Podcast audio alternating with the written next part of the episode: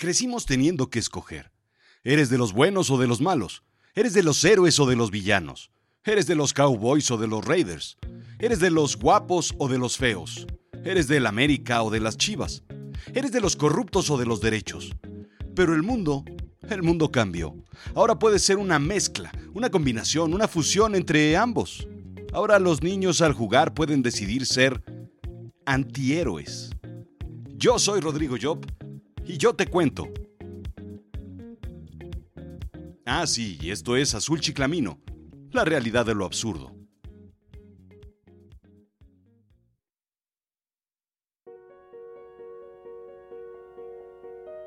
Me puse a revisar mis libreros, el real y el virtual, el de Kindle, y noté un patrón, digamos, un poco enfermizo, oscuro. De un lado, libros de analítica, data management, ingeniería de datos, estadísticas para marketing, ingeniería de datos. Y del otro lado, los literarios y las novelas. Dexter, de Jeff Lindsay, Psicópata Americano, de Bret Easton Ellis, El Club de la Pelea y Asfixia, de Chuck Palahniuk, First Blood, de David Morell, la novela que inspiró Rambo, el corazón de las tinieblas de Joseph Conrad, el libro que inspira a Francis Ford Coppola a crear Apocalipsis Now. Corrí e hice el mismo ejercicio en retrospectiva al tipo de películas que me gustan y lo que he visto en mi cuenta de Netflix. Breaking Bad, Goliath, Cara Cortada, Historia Americana X, Naranja Mecánica, 24 y por supuesto, El Padrino. Dejando a un lado la parte oscura de las historias, me pregunté, ¿por qué enamoran este tipo de personajes? ¿Por qué enganchan? Bueno, claro, porque estoy un poco enfermito. Ajá, eso pensé. Debe haber una razón más profunda, más certera, más explicable por las ciencias. Dado el éxito que tiene este tipo de series, películas, libros y personajes, se ve que no soy el único, por lo que puedo escudarme en una necesidad humana probablemente grabada en la parte más primitiva y profunda del cerebro, el cerebro reptiliano, aunque tal vez sea solamente pues porque estoy pues enfermito. Para hablar de antihéroes, hay que partir primero de los héroes. Son personajes impecables con una rectitud casi perfecta, personajes que viven del lado correcto de la ley y de la ética. Son tan buenos, pero tan buenos, que casi son inexistentes. Son simplemente parte de la literatura y de la ficción. Como Superman o como Dick Tracy. Son perfectos, rectos, ética y moralmente. Son tan perfectos que hasta pues, son guapos. Tan perfectos que no se despeinan. ¿Cuál es la importancia de los héroes? Formar. Educar con rectitud ante el ejemplo. ¿Por qué te pasas el alto? Pues pues no quiero hablar mal de quien te enseñó, pero probablemente tenía la ética un poco em, torcidilla en cuanto al reglamento de tránsito. Piénsalo, haz el ejercicio. Y si no te acuerdas, pues tal vez sea bueno una sesión de hipnosis que podría ayudar a recordar esos traumas de niño que te formaron. ¿Por qué tomabas leche? Pues, pues no más porque tu héroe, el tigre Toño, te decía que debías acompañarlos con leche. Si tu héroe lo dice, lo haces. Para eso sirven los héroes. Superman demuestra que el bien siempre gana, pero estos personajes son tan perfectos que difícilmente pueden ser una persona real. Claro, excepto Dick Tracy. Dick Tracy apareció en los cómics décadas antes de que el verdadero Tracy se hiciera famoso. En 1931 se terminaba de construir el Empire State Building. Se filmaba la película Drácula un personaje parecido a Mickey Mouse, pero en versión zorro, le preparaba el paso a Box Bunny iniciando Merry Melodies. Y por supuesto, el caricaturista Chester Gold tuvo una idea para un cómic sobre un Sherlock Holmes moderno y modeló el personaje en base a las noticias de un detective real llamado Elliot Ness. Un personaje completamente incorruptible, narra Mental Floss. Ness creaba en ese año un escuadrón de agentes de la prohibición para atacar el lucrativo negocio de cerveza de Al Capone. Recordemos, 1931. Después de que sus hombres se rehusaron a recibir grandes sobornos de la pandilla de Capone, el reportero Charles Schwartz del Chicago Daily News los nombró como los intocables. Los personajes buenos, rectos, derechos y éticos encantan porque pues porque siempre ganan. Porque aunque tienen problemas o retos, como se les dice ahora los problemas, los resuelven y viven bien con ellos. La cosa es que al final, como una conversación con la tía Maruja, cansan. Pero no venimos a hablar de ellos. Admirarlos y seguirlos es lógico, pero ¿los antihéroes? Mi sospecha, son divertidos. La verdad es que el encanto de los antihéroes no radica en ellos, radica en nosotros. Sí, en nosotros.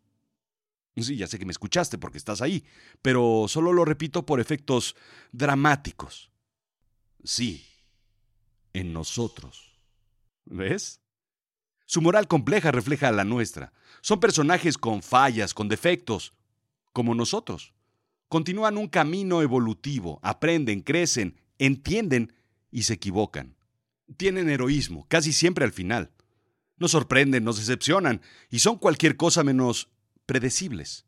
Son como nosotros, personajes complejos, tienen incompatibilidades con las reglas de la sociedad, lo cual crea un conveniente drama indica el doctor Eric Bender para Psychology Today. La simpatía que genera el personaje Walter White de Breaking Bad es por su situación compleja.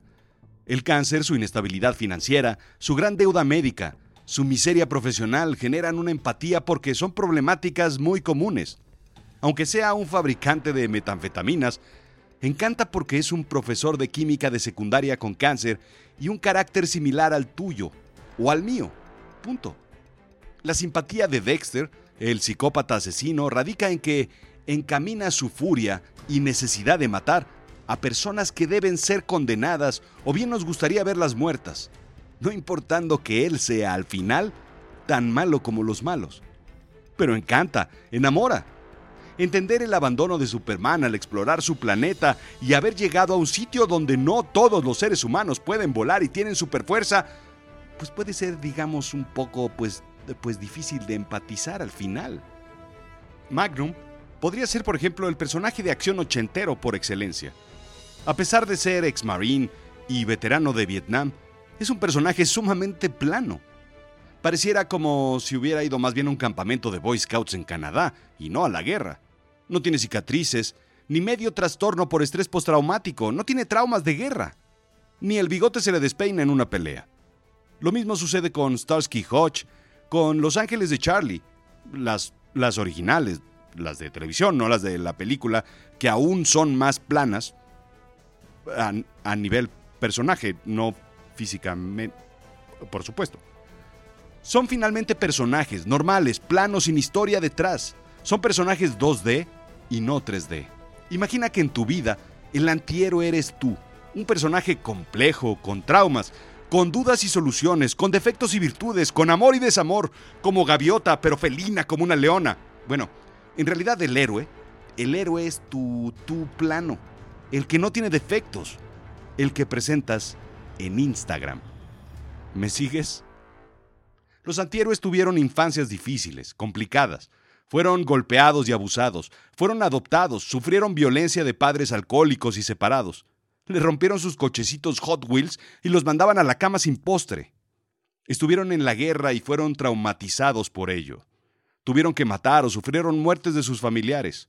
Estuvieron en un hospital psiquiátrico como el atrapado sin salida de Jack Nicholson. Son antihéroes como tú, como yo, como tu esposa o tu esposo, como tu novio o tu novia, como tu amigo, como la vida misma. ¿O tú no tienes ese yo del espejo que tiene pensamientos oscuros, aunque seas una buena persona? ¿O soy yo el único? En fin, ese pasado, ese background, esa carga que tienen sobre los hombros, es lo que los hace unos personajes ambivalentes, que hacen el bien porque su naturaleza lo busca, pero con acciones no tan buenas a veces, que es capaz de matar, pero por una justificación positiva, que destruye para construir, que roba por una buena causa. Son héroes y villanos al mismo tiempo. Al final, la definición es muy sencilla. Las malas acciones de un personaje se justifican por la bondad de su propósito, explica Brian Keenard, PhD. Para mí, la bondad, el propósito, puede ser incluso entretenimiento o risas. Así de simple. Y así, mis queridos chiquitines, es como nace el humor negro, el sarcasmo, lo que en México se le denomina la risa manchada. Así es que Indiana Jones, Luke Skywalker o Han Solo, Neo, John McClane de Die Hard, Maximus de El Gladiador, sí, son mis héroes. Pero sí, también son aburridos, planos, sin chiste. Haciendo las cosas bien, ganan. Al final los antihéroes son más humanos que los héroes. Nos relacionamos más con ellos, nos vemos en ellos. Tenemos los mismos cuestionamientos mentales, morales, éticos seríamos capaces de cualquier cosa por nuestra familia y eso nos hace también un poco, al menos, al menos un poquito antihéroes de la vida real. Piensan en opciones muy alejadas una de otra y son capaces de aceptar las consecuencias porque están fundamentadas en una fuerte razón emocional. Por eso amo, por eso amamos a los antihéroes. Bueno, eso y también porque porque estoy un poquito enfermito. Me imagino que ya te habrás dado cuenta. ¿Que no? Esto fue Azul Chiclamino, la realidad de lo absurdo. Yo soy Rodrigo Job. Visítame en azulchiclamino.com. Dale like y déjame saber qué hacemos bien y qué hacemos mal. Visítame en rodrigojob.com y aprende un poquito de quién soy y por qué lo hago. Hagamos de Azul Chiclamino un foro de reflexión, de ideas, de comunicación. Y cuéntame qué piensas sobre estas ideas. ¿Va?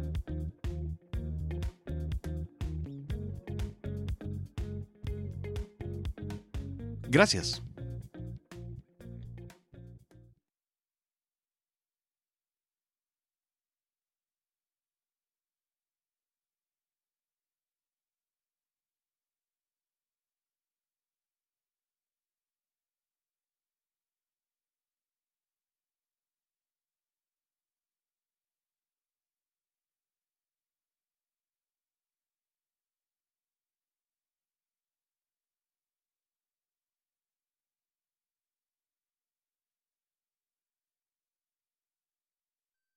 Bueno, pero al final, hacia el final, ¿qué me dices de Vincent Vega y de Jules Winfield? yo creo que de los mejores. Eh, a ver, es un tipo que cae bien porque le vuela la cabeza a otro con un plomazo. O sea, a ver. A ver, los están bañando con una manguera porque están llenos de sangre. Y tiene que lavar un coche. Pues son tipos que caen bien. La película está llena de antihéroes. Eh, se debería llamar Paul Antihéroe. Todos son antihéroes. Ah, te digo que sí. ¿Qué, qué, pues qué no me oyes? No, no, hombre. Chespirito, no, ¿cómo va a ser un antihéroe? Es un tontiero él. ¿Chapulín Colorado? Claro. No, es otra cosa. Bueno, e, esto es, esto es la historia, te lo estoy diciendo, es la historia de un antihéroe. Sí, ya tengo el guion. Te va a encantar. No, nada que ver con Pulp Fiction, pero, te estoy diciendo que así son los antihéroes. Bueno, va. Te marco mañana. Sí, sí, cuando no estés borracho. Bien, bye.